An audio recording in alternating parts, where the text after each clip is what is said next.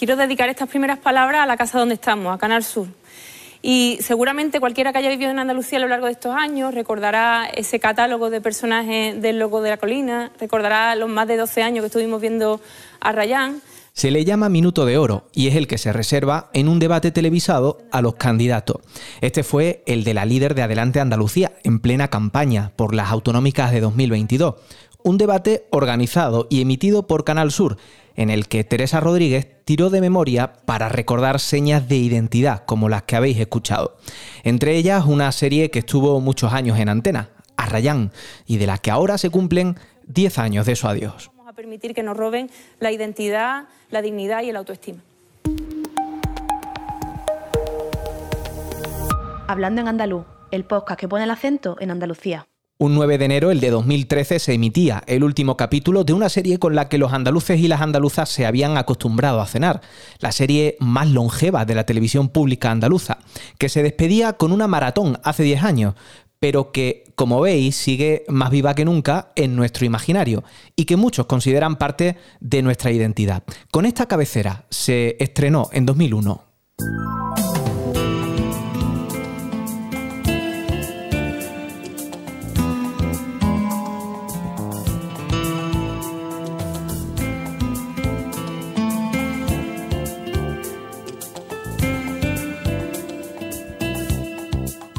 Christopher Rivas desde la redacción de Andaluz.es. Hola. Hola, Antonio. Arrayán se convirtió en poco tiempo en el hotel más conocido de Andalucía.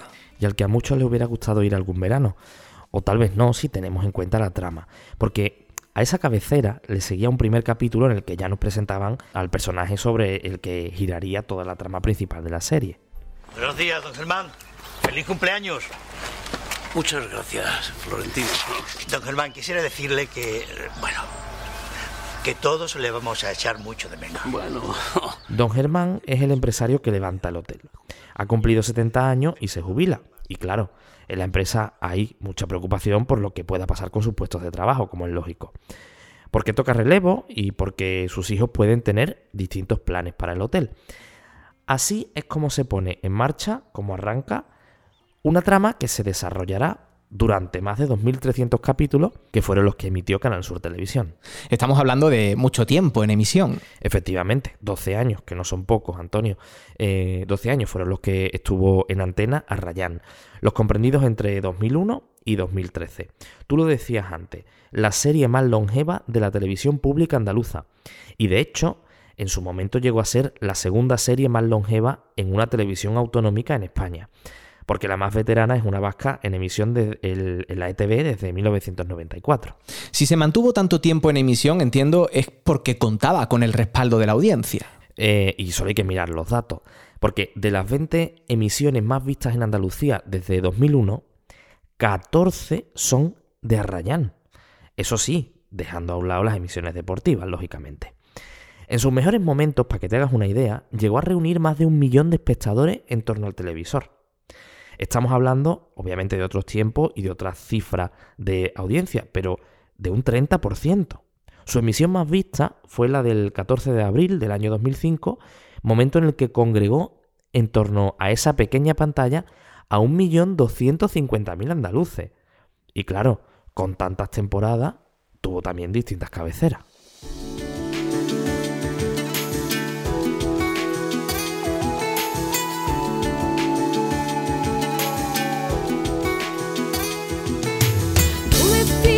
que suena.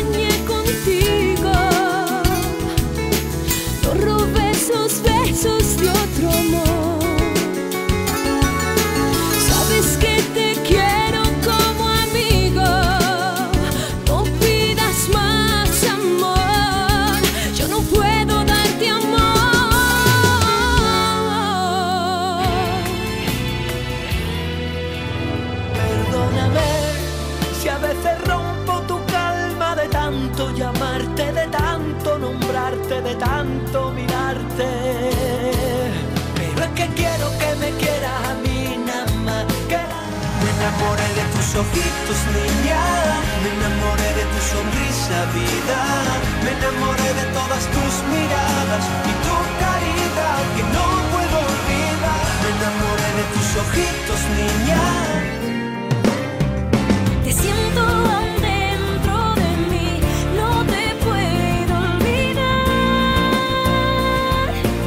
Estas son algunas con las que empezaba la serie, ¿no? Eso es. Cabecera que tiraba de artistas andaluces como Merche, El Arrebato, Antonio Romero o María Villalón ya en su última etapa.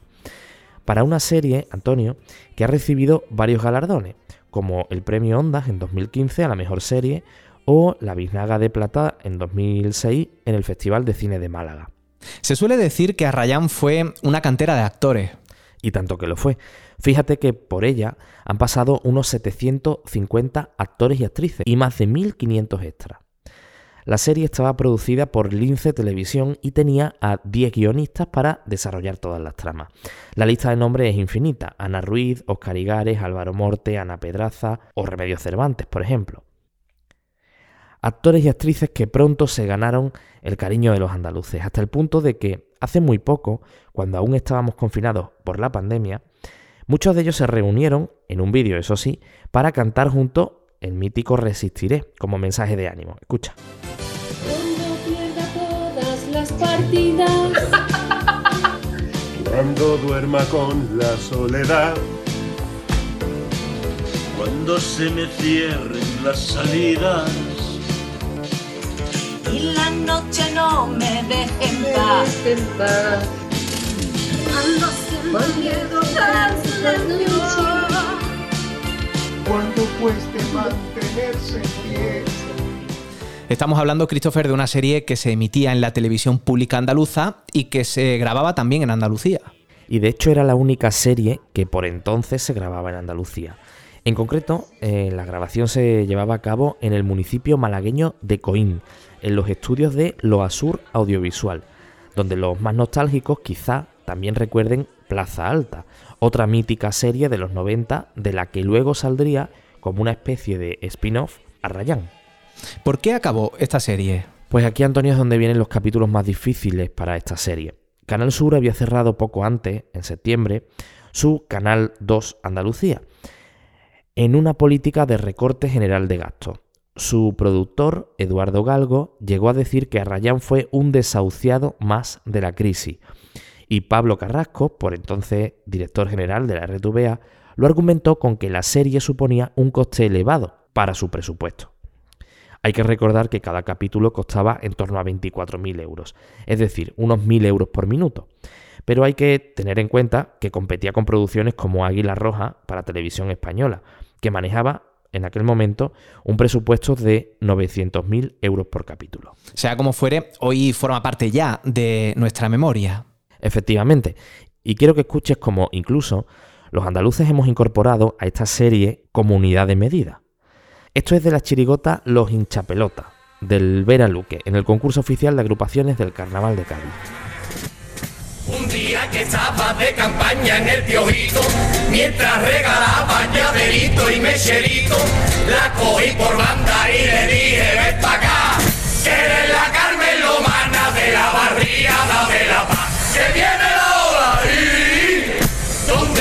poniendo esa pantalla por tu aparte, que va uno por Cádiz como el que va por Ibarte, deja la pantalla y acaba la obra.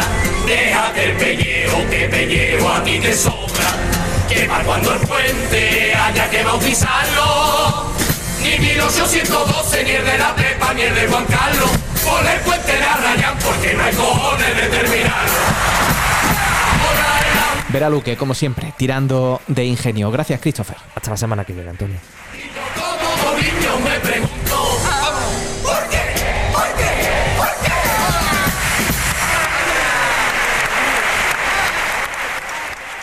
Arrayán fue una fábrica de profesionales porque, además de actores y actrices, por ella pasaron técnicos, creativos, que se formaron mientras creaban un producto desde Andalucía y para Andalucía.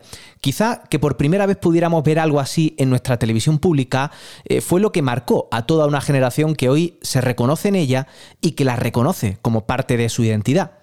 Juan Francisco Gutiérrez es profesor titular de periodismo en la Universidad de Málaga y es especialista en información televisiva. Juan Francisco, hola. Hola Antonio, ¿qué tal? ¿Cómo estás? ¿Por qué Arrayán sigue ocupando un lugar tan destacado en el imaginario andaluz? Yo creo que, como tú dices, el, el lugar destacado que tiene en, en, el imaginario andaluz la serie Arrayán se debe primero por su extensísima duración. Tienes que, que pensar que Arrayán se convirtió en, en, una de las series más longevas de toda la, televisión española, de cualquier televisión autonómica. Más de 2.400 capítulos en torno a esa cifra, capítulos diarios de en torno a 30-35 minutos y que desde principios de este siglo hasta mediados de la década pasada, pues se convirtió, ya digo, en, en, un éxito sin duda brutal. Brutal en una época además en la que las televisiones todavía no se habían adaptado, cuando nació Arrayán, a la televisión digital, a esa mm, competencia entre tantos canales diversos y las televisiones autonómicas todavía, incluso Canal Sur, vivía en una época de grandes cuotas de pantalla. ¿Qué pasó con Arrayán? No fue la primera serie andaluza, hubo un intento anterior, casi con los mismos orígenes, que se tituló Plaza Alta, pero Arrayán logró con esa historia de un hotel en el que, por el que iban pasando personajes populares, tanto de la comunidad como nacionales e internacionales en algunos casos, y con esas sintonías que iban cantando diferentes eh, cantantes conocidos de, de, todos los momentos por los que fue pasando la serie, pues se fue haciendo un hueco en ese Access Prime Time, que se llama en terminología inglesa, en el, en el momento del inicio de, del prime time, del horario de máxima audiencia cada noche, y se convirtió sin duda en un lugar muy reconocible para para todo ese público andaluz que además convirtió a una serie, yo creo también, quizás no por primera vez tampoco, porque hubo algún intento en Canal Sur en sus primeros años, con incluso alguna serie como Pensión El Patio que protagonizaron los morancos, pero con, con unas eh, cotas de producción mucho más escasas, ¿no? Y otras series que habían intentado previamente. Ya digo que la nota quizás distintiva fue que se usó el acento andaluz o la, eh, el habla andaluza como una herramienta normal y usual dentro de una ficción televisiva. Y yo creo que ese sin duda fue uno de los grandes hitos o hallazgos de, de esta producción. ¿Qué imagen de Andalucía dibujaba a través de sus capítulos? En cuanto a la imagen que ofrecía Rayán, era una imagen relativamente moderna, quiero decir. Eh, hay que recordar que Arrayán, que situaba su, su trama en, en, un hotel, no se sabía muy bien de qué localidad, se sabía que era de la costa, pero tampoco se identificaba plenamente con una localidad.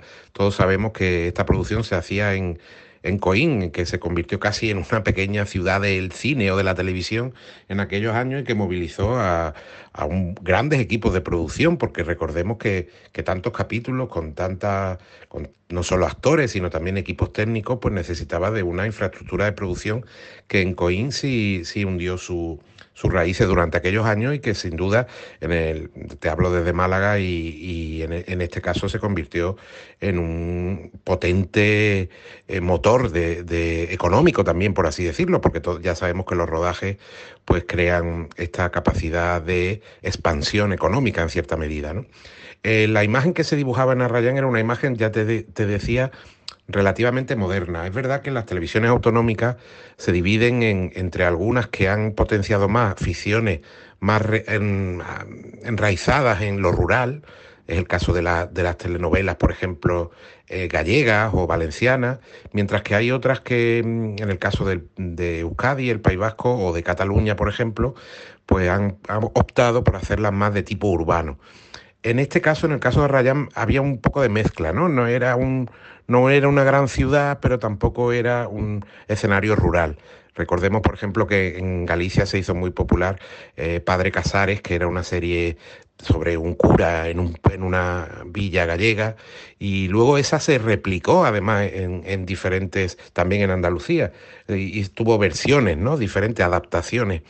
Eh, en el caso de Ryan, ya digo, lo peculiar fue esta mezcla de lo, lo, lo, cosmopolita, por así decirlo, que podía dar un hotel por el que iban pasando públicos de todo tipo, y luego lo, lo cercano que resultaba también que los trabajadores, las personas que estaban en el hotel, muchos de sus protagonistas eran también claramente actores andaluces con el, como te decía antes, con el habla andaluza. Yo creo que, que fue un buen intento y un buen logro, no solo intento, de hacer una una ficción atada al momento. Fíjate si es así que incluso Arrayán eh, llegó a participar en cierta medida en mensajes sociales que se iban incluyendo en sus tramas y hasta la, la, la reforma del Estatuto de Andalucía estuvo presente en, en algunas de sus tramas y de sus capítulos. Había una gran vinculación por esa producción intensa de, la, de las tramas a la realidad andaluza de, de aquellos momentos.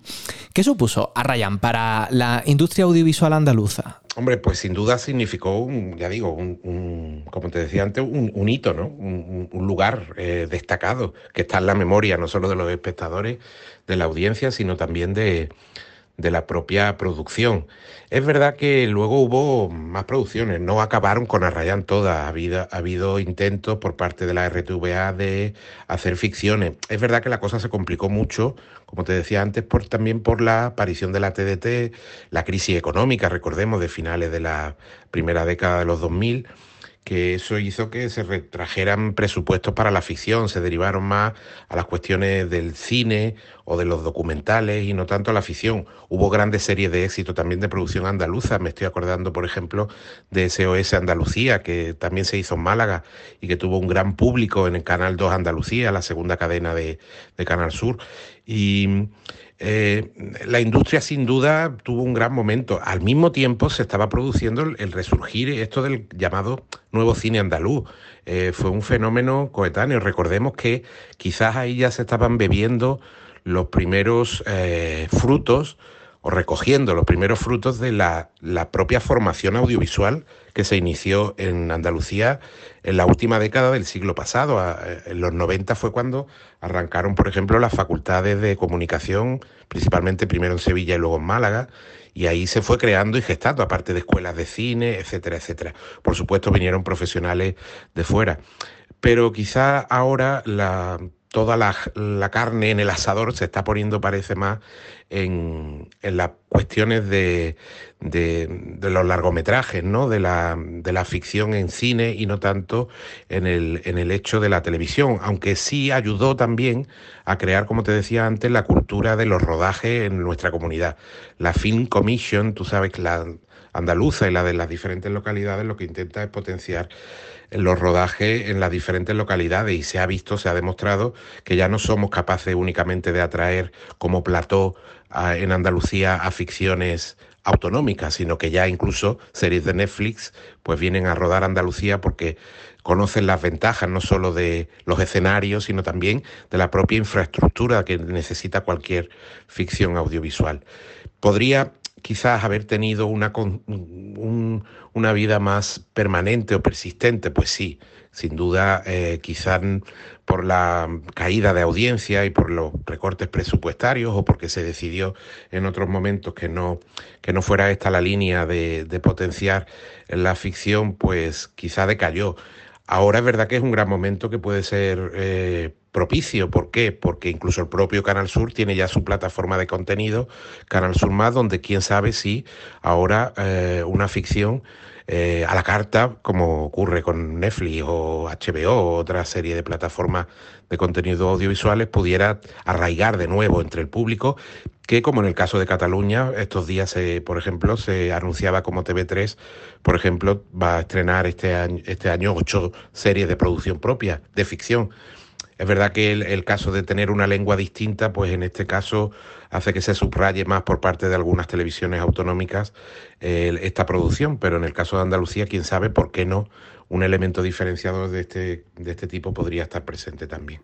De haberse mantenido en emisión o de haber continuado apostando Canal Sur por esta producción propia de ficción, ¿tendríamos hoy en Andalucía eh, una industria audiovisual más avanzada y quizá mejor posicionada? Sí, quizás eh, bueno, es, un, es hablar en, el pasado, quizá hoy podríamos tener esa industria audiovisual, pero en todo caso no hay que olvidar que, que la, lo que te decía, la crisis económica derivó también en una reducción de presupuesto, incluso se llegó a cerrar el Canal 2 Andalucía, que era, digamos, la ventana de experimento, igual que había sido en su tiempo la segunda cadena de televisión española para este tipo de producciones o de ficciones. Y, y ahora pues se apuesta más por productos que van más al, al, a la realidad, ¿no? A, a, programas que tienen mucho que ver. Esto ha sido una deriva del audiovisual español también, de las televisiones generalistas. No hay que achacárselo únicamente a Canal Sur, ¿no? Tampoco existen, eh, incluso las televisiones privadas ahora también se tientan la ropa mucho, salvo aquellas que pueden presumir de una mejor cartera económica para producir. Eh, ahora, por lo quizás sí sería un buen momento, quién sabe, para intentar potenciar este tipo de, de producciones, porque con mucho menos presupuesto se puede dar un mejor resultado. ¿Encuentras hoy alguna producción audiovisual andaluza con tanta fuerza para una generación de andaluces como en su día lo fue Arrayán? Hombre, ahora mismo quizás no hay un título tan, tan claro como fue Arrayán, ¿no? ¿no? No existen esas grandes audiencias. Recordemos que, fijaos, incluso así Canal Sur tiene cuotas de audiencia que superan a la media nacional en muchos programas de actualidad, como Andalucía Directo o, el programa de Juan y Medio, incluso algunos mmm, protagonizados por los compadres, ¿no? Por ejemplo, que tienen que ver muchas, están más vinculados, ya digo, a esta telerrealidad que a, que a otra cosa, ¿no? O a un tratamiento medio documental.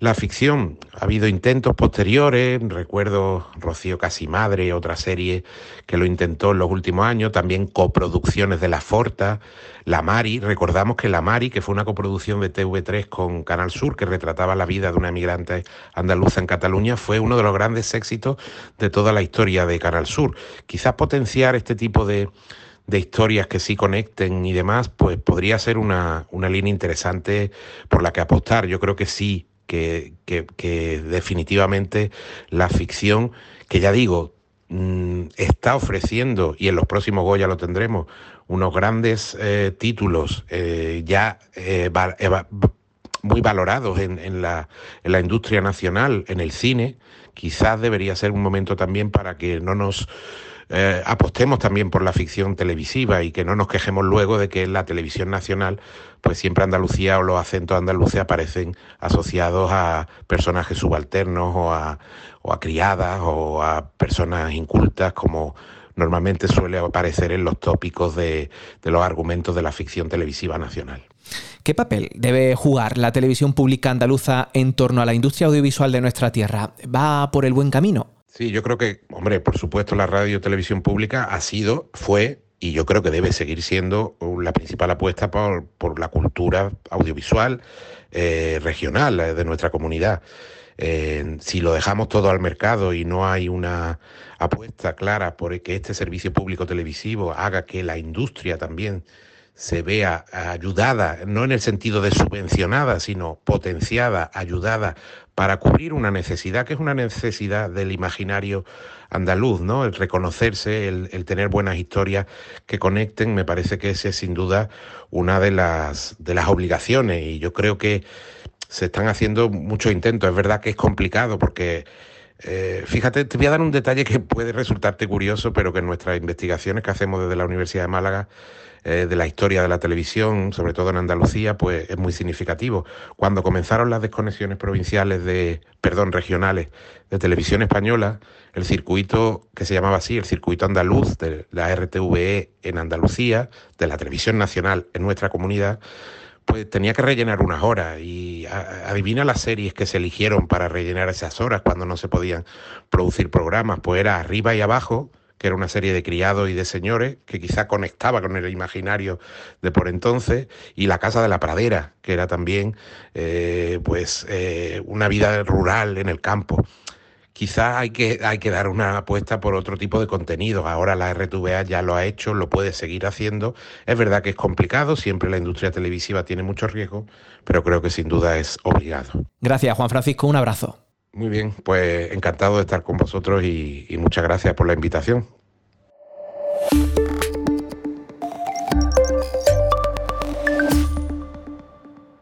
No va sobrada la televisión de series que se ambienten en Andalucía, que cuenten con actores y actrices de nuestra tierra y que rehuyan de clichés y estereotipos. Quizá por eso una pérdida como la de Rayán impactó de tal forma en la memoria sentimental de los andaluces y andaluzas. Siendo cierto también que hay cosas, ya sabéis, que se valoran mejor cuando ha pasado un tiempo. Y aquí han pasado 10 años. Y el problema no es que se acabe una serie con una tirada ya bastante generosa de capítulo. El problema es que su fin no se transformase en una oportunidad para seguir experimentando con una producción parecida, con una serie, en definitiva, que siguiera haciéndose aquí y con actores de aquí. La televisión pública andaluza ha perdido un tiempo valioso y de nuevo solo el tiempo podrá indicarnos si ahora lo está recuperando con los encargos y las producciones que tiene en marcha. Pero donde no tiene tiempo que perder es en la proyección de una realidad que fuera de nuestra frontera aún sufre de muchos prejuicios. Andalucía tiene el talento y tiene los recursos necesarios para contar historias que enganchan a los andaluces y andaluzas. Y ejemplos como el de Arrayán nos muestran que cuando las cosas se hacen bien, los andaluces las toman como propias, sintiéndose orgullosos de una imagen que les representa y de una identidad de la que presumir. Hablando de Andalucía y haciendo periodismo en andaluz. Hazte socio, hazte socia, para que Andalucía cuente, en andaluz.es. Hoy queríamos abrir, aunque fuese solo por una vez más, las puertas del hotel más famoso de Andalucía, que lleva en su nombre el de los arrayanes andaluces, y en el que eh, tantos se sintieron como un huésped gracias a la televisión pública. Y esto lo podemos hacer gracias a los socios y socias de enandaluz.es, que tienen el adelanto de este podcast, el primero del año, y que después está disponible en abierto también en las principales plataformas de audio bajo demanda. Yo soy Antonio Campos y la semana que viene, ahora que ya hemos estrenado el 2023, seguiremos como siempre, hablando en andaluz.